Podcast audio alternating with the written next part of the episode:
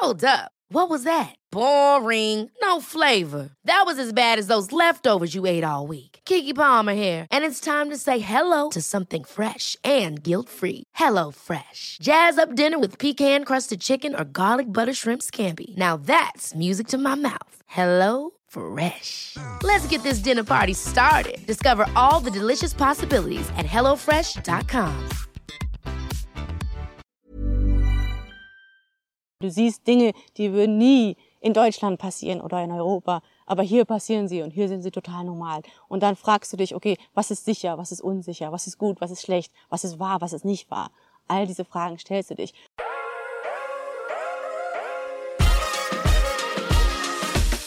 Hallo und herzlich willkommen zum Peace, Love and On Podcast. Ich bin Katja und heute spreche ich mit Stefanie.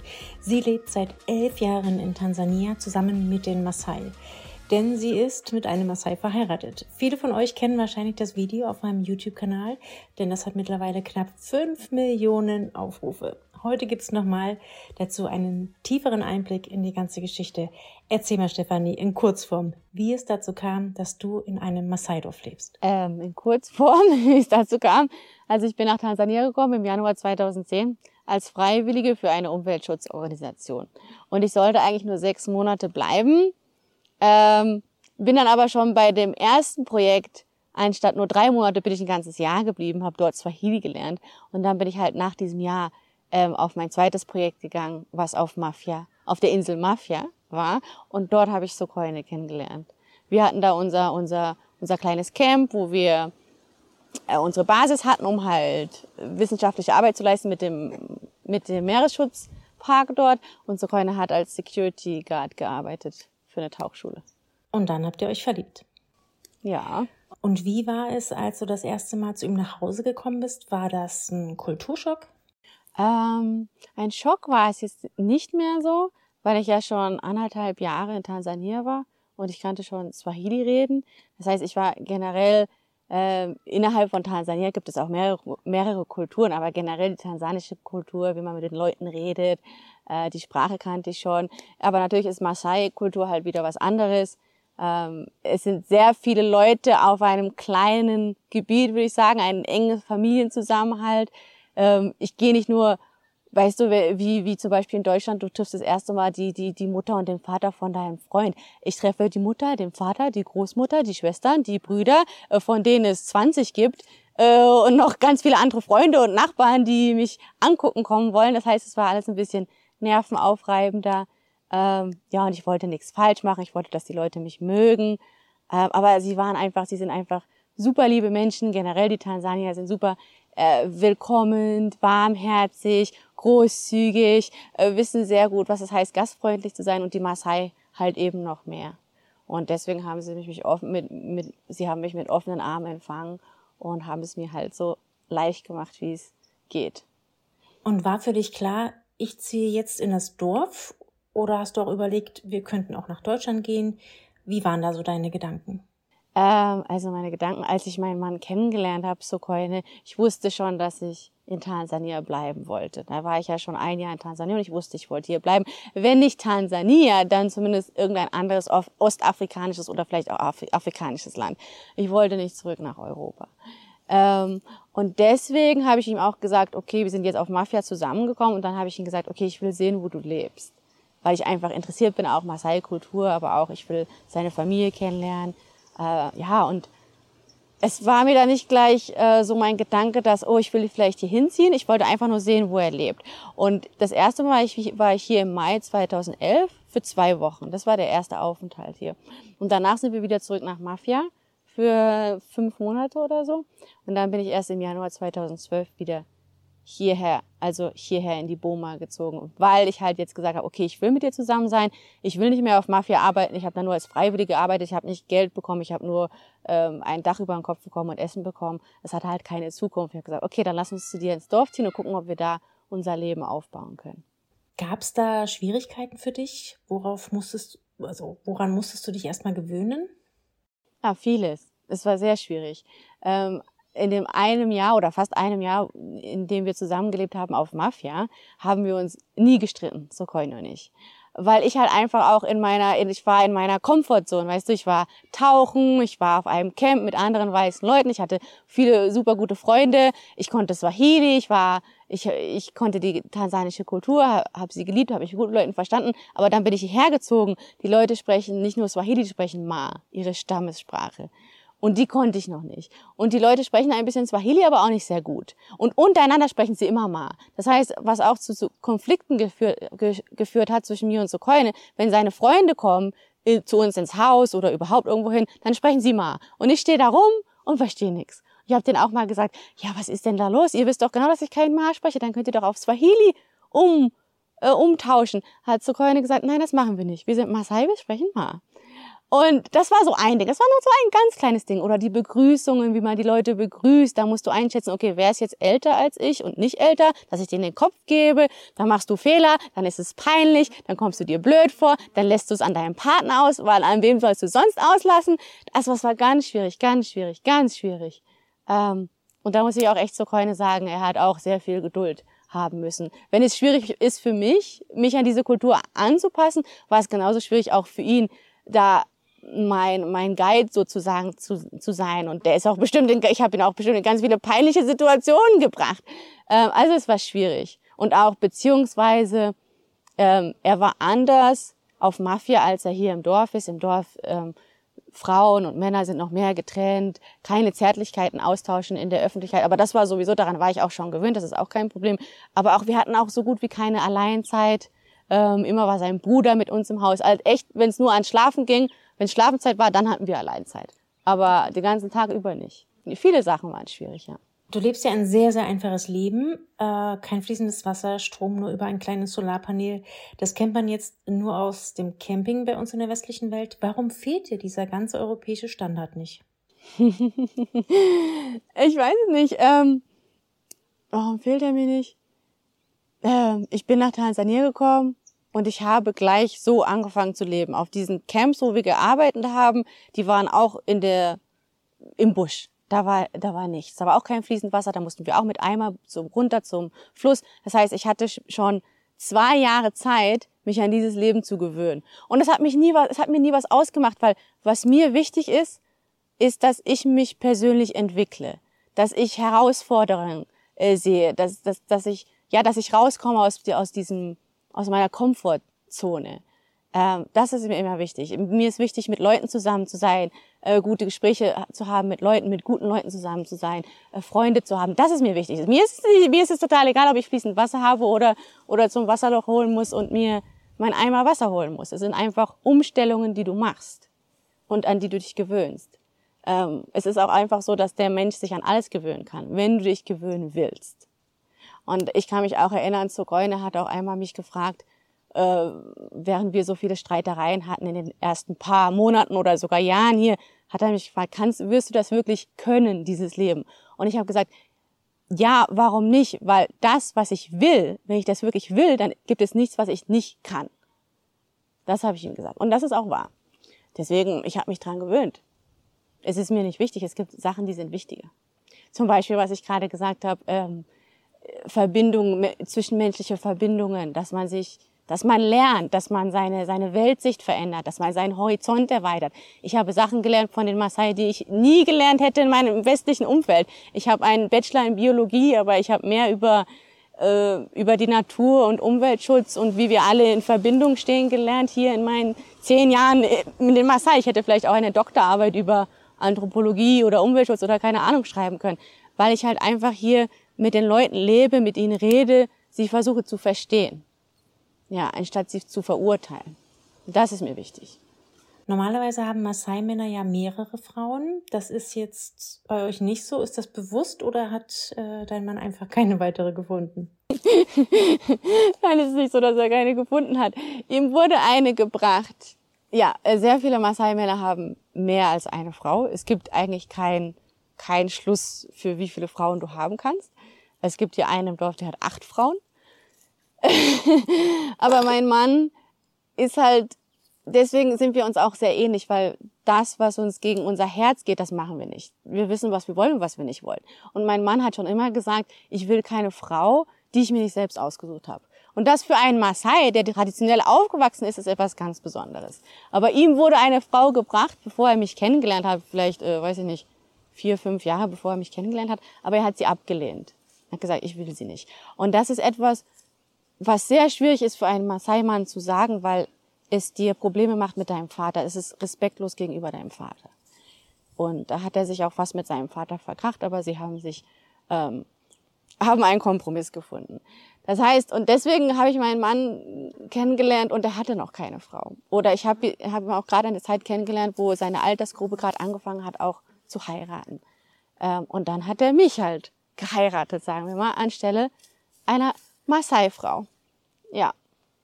Und bis heute sagt er, er will keine andere. In Deutschland ist es ja undenkbar, dass ein Mann legal mehrere Frauen gleichzeitig haben kann. Das ist etwas, was die meisten sicherlich auch ganz furchtbar fänden. Bei euch ist das aber anders und wird sogar als Bereicherung gesehen. Erklär das mal bitte. Mm, traditionell, gerade die älteren Generationen, für die ist es etwas, es ist etwas Erfreuliches, wenn dein Mann mehr als eine Frau, mehr als nur dich hat. Ähm, weil deine Co-Frau, sagen wir jetzt mal, ähm, hilft dir auch mit dem Bekochen von deinem Mann. Ihr geht zusammen zum Wasser holen, ihr geht zusammen Holz holen, ihr sieht zusammen die Kinder auf, ihr guckt zusammen nach den Tieren. Sie erleichtert dir die Arbeit. Wenn du nur alleine bist mit deinem Mann, da hast du die ganze Zeit deinen Mann da in deinem Haus, der sagt dir Zeit, ach, koch mir doch mal mein Ugali. Äh, wenn du zwei oder drei Frauen bist, dann kannst du das aufteilen, dann ist das weniger Arbeit. Das ist eine Gemeinschaft, die das Überleben oder das Leben einfacher macht. Und dadurch, dass ja viele Ehen auch arrangiert sind, ist man als Frau wahrscheinlich auch mal ganz glücklich, wenn er noch eine andere hat, wenn da ohnehin keine Liebe ist, oder? Ja, bei den Maasai ist ja sowieso so, dass sehr viele Ehen, gerade bei uns jetzt hier in unserem traditionellen Maasai-Dorf, wir sind ein sehr traditionelles Maasai-Dorf. Es gibt andere Gegenden, das ist auch so etwas mit Maasai-Kultur, man kann eigentlich nie generalisieren, weil es von äh, Location zu Location anders ist. Äh, in Arusha sind sie ein bisschen moderner, hier sind wir super, super traditionell. Äh, das heißt, sehr viele Ehen sind arrangiert, oder die meisten Ehen sind arrangiert. Das heißt, ob da jetzt wirklich Liebe da zwischen Mann und Frau ist, äh, weiß ich auch nicht. Das ist bestimmt in vielen Ehen ist es da, entwickelt sich, aber in anderen ist es nicht da. Und, ja, und deswegen ist es vielleicht auch einfacher für die Frau, ähm, dass ihr Mann da mit anderen Frauen zusammen ist. Aber die sehen es einfach nicht so. Die sehen es eher pragmatisch. Ja, es ist für uns nicht so, nicht so viel für uns, es ist so nicht so mit Gefühlen verbunden oder mit Stolz oder uh, uh. es ist einfach was Menschliches, was Pragmatisches. Kommen wir mal zu den jungen, schönen Männern, den Kriegern. Was ist eigentlich die Aufgabe der Maasai-Krieger? Also früher war das ja so, mm, das heißt Morani auf, in der Maasai-Sprache, Morani.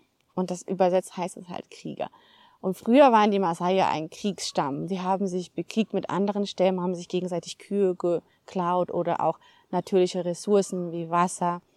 Ähm, und das war halt die Aufgabe der Krieger, Familien zu beschützen, Familien umzuziehen, wenn irgendwo Krieg ausgebrochen ist oder halt äh, anderen Stämmen die Kühe zu bestehlen.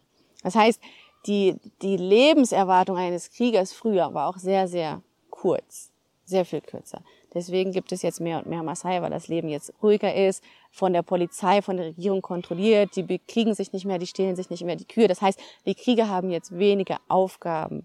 Ähm, ja, jetzt gehen sie tanzen, jetzt machen sie sich die Haare schön, um schön auszusehen. Aber ihre Aufgabe ist immer noch, die Kühe umzuziehen, die Kühe zu Wasser zu führen, äh, Familien zu beschützen.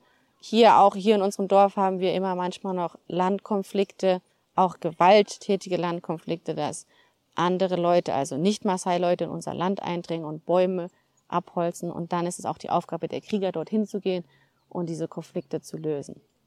Das habe ich, glaube ich, in den Medien gesehen, äh, dass die Maasai wegen den weißen Menschen vertrieben werden. Stimmt das?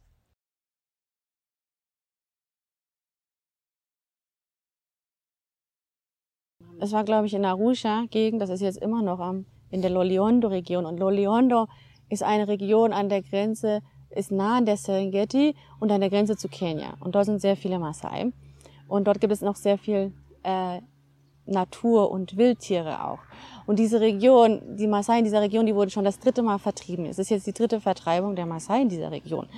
Weil das halt ein sehr gefragtes Stück Land ist, weil es dort so viele Wildtiere gibt. Das heißt, die Regierung will es jetzt zu einer ähm, Wild- also einer Jagd, einem Jagdrevier umbauen und dann will sie die Leute da weghaben, die Maasai da weghaben, weil sie da im Weg sind. Aber auch, wie gesagt, die Leute, die Maasai haben sechs, sieben, acht Kinder pro Maasai-Frau. Das heißt, sie, sie wachsen sehr schnell, sehr stark. Und in dieser kleinen Region, dann konkurrieren sie halt mit den Wildtieren, mit Wasser. Und das ist auch so ein Grund. Aber der richtige Grund ist halt einfach, dass sie das Land verkaufen wollen an Reiche, die dort jagen wollen. Und da müssen die Maasai da weg. Fühlst du dich manchmal so ein bisschen als Vermittlerin der westlichen Welt? Ich meine, du bringst ja viele Ideen mit ins Dorf. Wie siehst du da deine Rolle? Also ich, ich sehe mich, ich habe, hm, ich will nicht sagen, dass ich hier eine Rolle habe. Das mag ich überhaupt nicht. Ich bin einfach hierher gekommen, um mich, weil ich mich in meinen Mann verliebt habe und weil ich das hierher zu kommen und hier mit ihm zu leben, das war der einzige Weg, den ich gesehen habe, dass wir zusammenbleiben können. Weil er ist Maasai, er will hier leben. Sein Leben wird hier sein, bei seinen Kühen, bei seiner Familie. Und da habe ich gesagt, okay, dann folge ich dir hin. Was eine verrückte Entscheidung ist, die ich aus Liebe gemacht habe. Ich war 24, ich war jung und habe das einfach getan. Und dann habe ich hier einfach Seite bei Seite mit den Maasai gelebt. Für bestimmt 2012 bin ich gekommen. Dann das erste, die erste Sache oder das erste Projekt, was ich dann gestartet habe, habe ich gestartet 2018. Das heißt, sechs Jahre war ich einfach nur hier und habe neben ihn hergelebt, weil ich nicht mich nicht gesehen habe als jemanden, der ihnen irgendwas hinzufügen kann. Gerade im Gegenteil, ich habe immer gesehen, dass ich von ihnen lernen kann. Ich habe nie gedacht, dass sie von mir lernen können. Und ich habe einfach gesagt, okay, es ist eine andere Welt, sie haben ihre Weise, Sachen zu tun. Und ich kann da nicht einfach reingehen und sagen, oh, mach das doch so. Ähm, so. So bin ich halt einfach, so war ich einfach, so bin ich bis heute noch.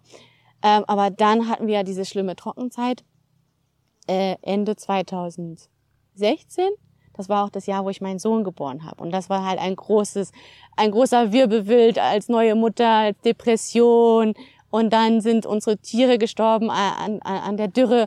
Und das war sehr schwierig. Aber das hat mich auch irgendwie, entweder habe ich gesagt, okay, ich gebe jetzt total auf oder ich mache etwas und hole mich aus diesem Loch raus. Und ich habe halt versucht, etwas zu tun. Und deswegen habe ich das erste Programm halt gestartet, das erste Crowdfunding-Campaign, äh, Instagram aufgemacht und also Sachen. Und eins hat alles zum anderen geführt. Durch Instagram hat mich halt meine sehr gute Freundin Kate aus Australien gesehen, die halt involviert ist in Australien, die Damenbinden nähen und die sie in ähm, Afrika, überall in Uganda, Kenia, was auch immer, auch in Fiji verteilen an Frauen. Und sie hat mich halt gesehen und kommt sowieso zweimal im Jahr nach Tansania für Kilimanjaro-Tracks, die sie auch macht. Und dann hat sie gesagt, ich will kommen und ich will euch besuchen und ich bringe euch Damenbinden mit. Und zuerst habe ich das gar nicht gemocht, weil ich nicht gewusst habe, ob die Damen das wirklich mögen oder nicht. Ähm, aber dann habe ich die Damen gefragt hier bei meiner Familie. Sie haben gesagt, ja, lass sie doch mitbringen. Und dann haben sie sie gesehen und ausprobiert und total gemocht. Ähm, und dadurch hat sich das halt jetzt entwickelt, dass wir dieses Projekt jetzt gestartet haben, dass wir jetzt selbst die Damenbinden nähen, ähm, dass dadurch meine Schwägerin, die mit mir näht, ein Einkommen bekommt und meine andere Schwägerin auch noch. Ähm, und dann hat sie sich auch noch entwickelt durch eine andere Freundin auf Instagram, dass wir jetzt auch noch die Traumfänger machen.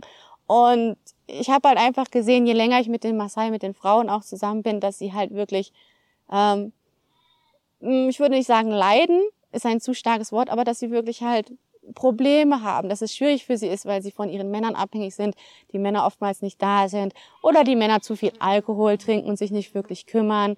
Und diese kleinen Wege habe ich halt einfach gefunden, den, den, den Frauen beiseite zu stehen. In, in kleiner Weise, die ihre Kultur nicht verändert, aber die ihnen was Positives bringt. Ja. Und ja, ich habe keine Rolle, ich stehe einfach nur zu beiseite, in, in der Weise, wie ich ihnen zur Seite stehen kann. Glaubst du, dass die Maasai-Frauen dich als gleichwertig ansehen, also als eine von ihnen? Sie machen bestimmt einen Unterschied. Ich gehöre dazu, aber ich bin trotzdem anders. Und sie wissen auch, dass bestimmte Sachen, ich habe bestimmte Privilegien, Privilegien, die sie nicht haben. Ich habe eine andere Beziehung zu meinem Mann, die sie zu ihrem Mann haben ähm, zu, oder zu ihren Männern haben. Ja, ich habe es einfacher, sehr viel einfacher als sie in gewisser Weise und das wissen sie auch. Aber sie wissen auch, dass ich versuche, diese Privilegien, die ich habe, ihnen damit mit ihnen, ihnen auch zu helfen. Ähm, ja, aber ich weiß, sie akzeptieren mich, ich bin eine von ihnen, aber nicht 100 Prozent. Wie kommt es, dass du nur ein Kind hast und nicht acht wie die anderen? ähm, ja, gute Frage, weil ich keine Maasai bin. ähm, ja, ich wollte schon, ich, ich war die, die diese Keune sehr gedrängelt habe. Ich wollte schon früher, aber Sokoine war besorgt darüber, ob ich es ob, da, ob, das, ob ich das schaffen werde, in diesem, in diesem Umfeld ein Kind aufzuziehen was das tun. Er war, er war besorgt, was es tun würde zu unserer, was es unserer Beziehung antun würde. Und damit hatte er auch recht, weil es war echt schwierig. Ähm, ja, und meine Geburt war traumatisch. Kaiserschnitt, Notfall-Kaiserschnitt in Dar es Salaam, äh, weg von allen Leuten, nur mit meinem Mann. Äh, es war sehr, sehr schwierig. Und dann die ersten paar Monate nach Janiks Geburt oder das erste Jahr nach Janiks Geburt war auch super schwierig. Ich war depressiv, ich hatte Anämie. Ähm, es war super schwierig. Und dann die Beziehung mit meinem Mann hat sich auch sehr verändert. Und deswegen hatte ich nie so die Lust, das nochmal mir anzutun. Ja, aber wer weiß, wer weiß. Ich habe noch Zeit. Und wie hat dein Umfeld, deine Geschwister und Freunde reagiert, als du gesagt hast, dass du jetzt einen Maasai heiratest oder in den Busch ziehst? Mm, also ich kann mich daran erinnern, ich war auf Mafia, als ich meinen Bruder angerufen habe und mir gesagt hat, ja, ich werde den Sokoine heiraten. Und dann hat er gesagt, oh, okay, bist du dir da sicher, dass du das Richtige machst? Das war die äh, Reaktion von meinem Bruder. Meine Schwester war ähnlich, aber hat mir vielleicht ein bisschen mehr vertraut. Ähm, ja, und meine Freunde waren eigentlich sehr positiv. Meine beste Freundin aus England war schon sehr oft hier, war 2012, 2011 hier ja. Ähm, also wir haben, waren schon ein bisschen besorgt, was ich auch verstehen kann.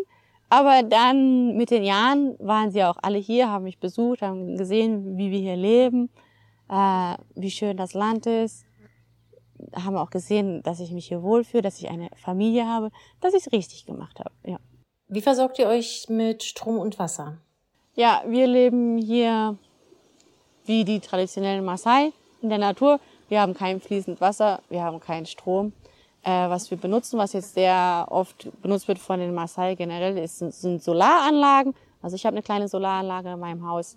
Äh, sehr viele andere, auf sehr vielen anderen Häusern in unserer Boma haben wir dasselbe. Damit können wir unsere Handys aufladen. Die Leute fragen immer, hä, wie, wie kannst du dein Handy benutzen? Hä, hast du Strom? Ich habe eine Solaranlage. Ähm, hä, wie hast du Netz? Es gibt sehr gute Netzwerkanbieter hier in Tansania. Ich habe auch Netz hier im Busch. Besseres Netz, als ich oftmals in Deutschland hatte auch. Hat mich sehr überrascht. Ähm, ja, und fließend Wasser haben wir auch nicht. Wir haben einen Regenwassertank äh, oder wir müssen zum Wasserloch laufen. Es gibt eins, das sind so 20 Minuten Fußweg, gibt ein anderes, was ist 45 Minuten Fußweg. Gehen wir hin mit den Eseln oder manchmal mit Motorrad, wenn wir faul sind. Ähm, ja, so machen wir das. Was ist so der größte Unterschied zwischen den Deutschen und den Maasai bzw. den Tansaniern?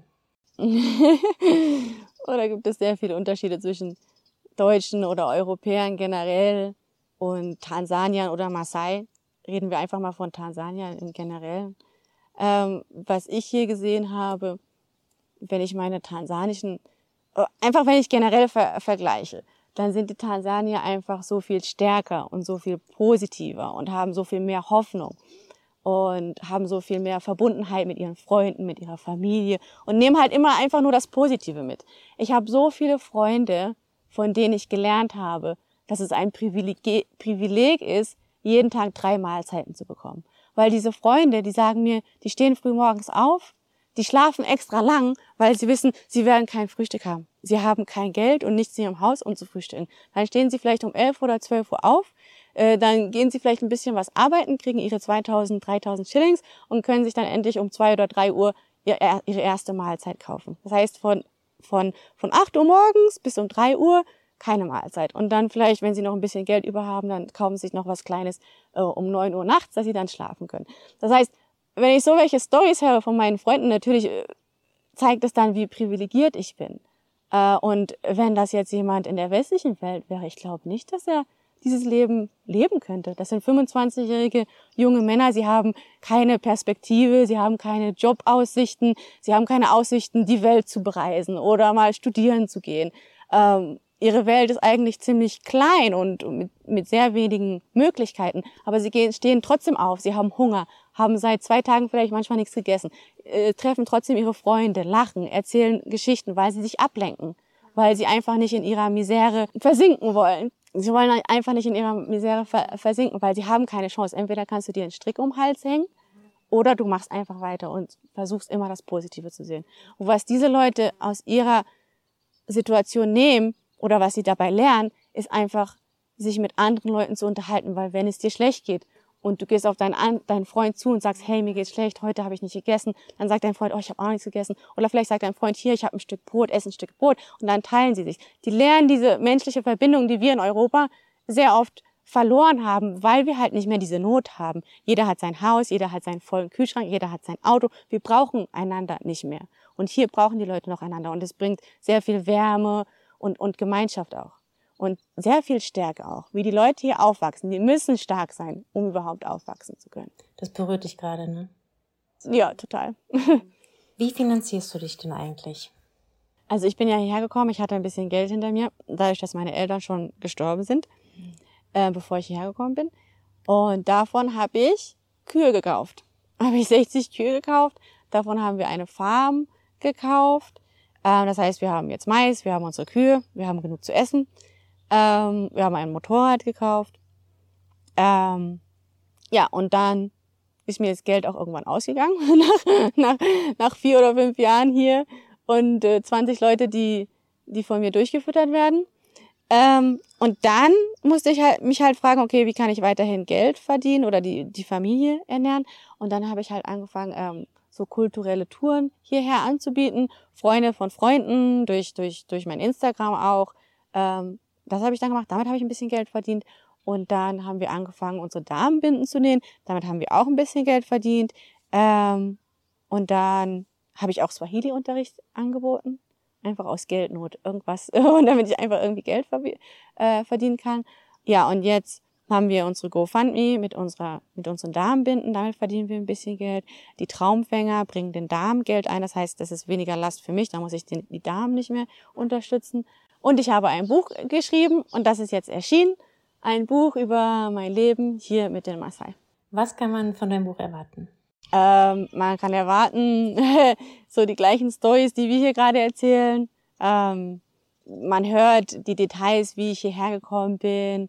Ähm, man hört sehr viel über die Beziehung mit Sokoine, mit meinem Mann, äh, was wir da durchgemacht haben in den ersten paar Monaten, den ersten Jahren. Ähm, dann wird es sich konzentrieren auch auf die Geburt von meinem Sohn und wie sich alles verändert hat. Dann auf die Trockenzeit und die Projekte, das Landmanagement-Projekt und dann auch die Frauenprojekte und ja, mein, mein, mein ganzes Leben so. Und was ich von den Maasai gelernt habe. Wie hast du dich denn seit deiner Ankunft in Maasai-Dorf verändert?